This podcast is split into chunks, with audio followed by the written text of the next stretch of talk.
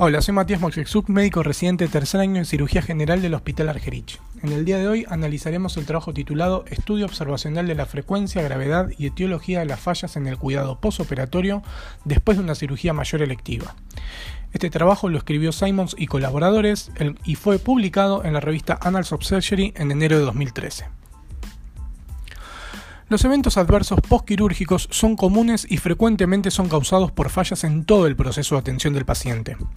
Los esfuerzos realizados para reducir la frecuencia de los eventos adversos normalmente se centran en los eventos en sí mismos, pero rara vez en fallas surgidas dentro de las partes del proceso de atención. Y estas fallas también pueden ser los causantes de serios daños de la salud del paciente, de aumentos en la duración de la estancia hospitalaria y de desperdicios en los recursos. Partiendo de este concepto, el propósito de este estudio fue investigar la frecuencia y la naturaleza de las fallas en el proceso de los cuidados posoperatorios para pacientes quirúrgicos electivos.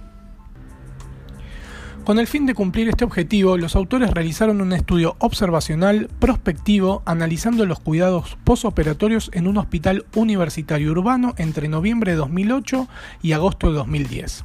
Se incluyeron pacientes adultos sometidos a cirugía gastrointestinal electiva con estancia posoperatoria en sala general.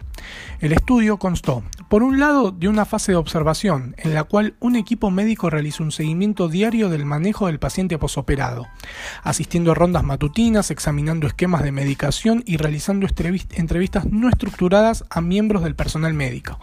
Y por el otro, de una fase de análisis de datos, en la cual otro equipo médico se encargó de clasificar las fallas observadas de acuerdo al grado de daño sufrido y la posibilidad de prevenir el incidente.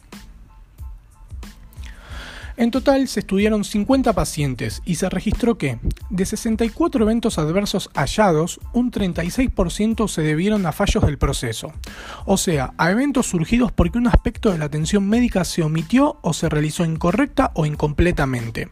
Y de todos estos, un 91% eran evitables.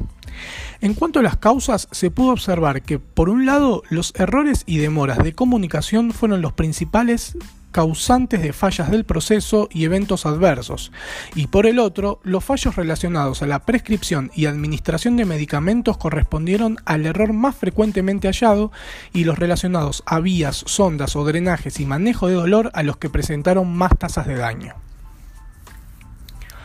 Con el fin de actuar sobre estos eventos, los autores coinciden en que si bien las fallas identificadas en este estudio fueron diversas, los datos sugieren dos posibles vías de intervención. En primer lugar, identificar aquellos procesos que presentaron mayor frecuencia y severidad y priorizar su mejora. En el caso de este trabajo fueron las relacionados a vías, sondas, drenajes y manejo de dolor.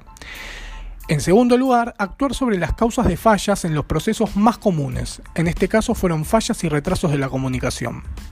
Al abordar estos factores, muy posiblemente se logre reducir la frecuencia de muchos tipos de fallas de procesos simultáneamente. Muchas gracias.